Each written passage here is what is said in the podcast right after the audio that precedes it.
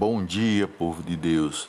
Graça e paz a todos. Hoje, segunda-feira, dia 6 de setembro de 2021. Que nessa semana que se inicia, o nosso bondoso e misericordioso Deus derrame bênção sem medida na vida de cada um de vocês. Vou deixar dois versículos para a meditação de todos que se encontra no livro de Isaías, capítulo 53, versículos 4 e 5, que diz: Verdadeiramente Ele tomou sobre si as nossas enfermidades e as nossas dores levou sobre si.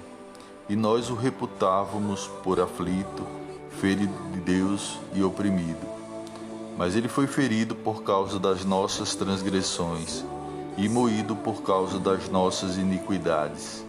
O castigo que nos traz a paz estava sobre ele, e pelas suas pisaduras fomos sarados.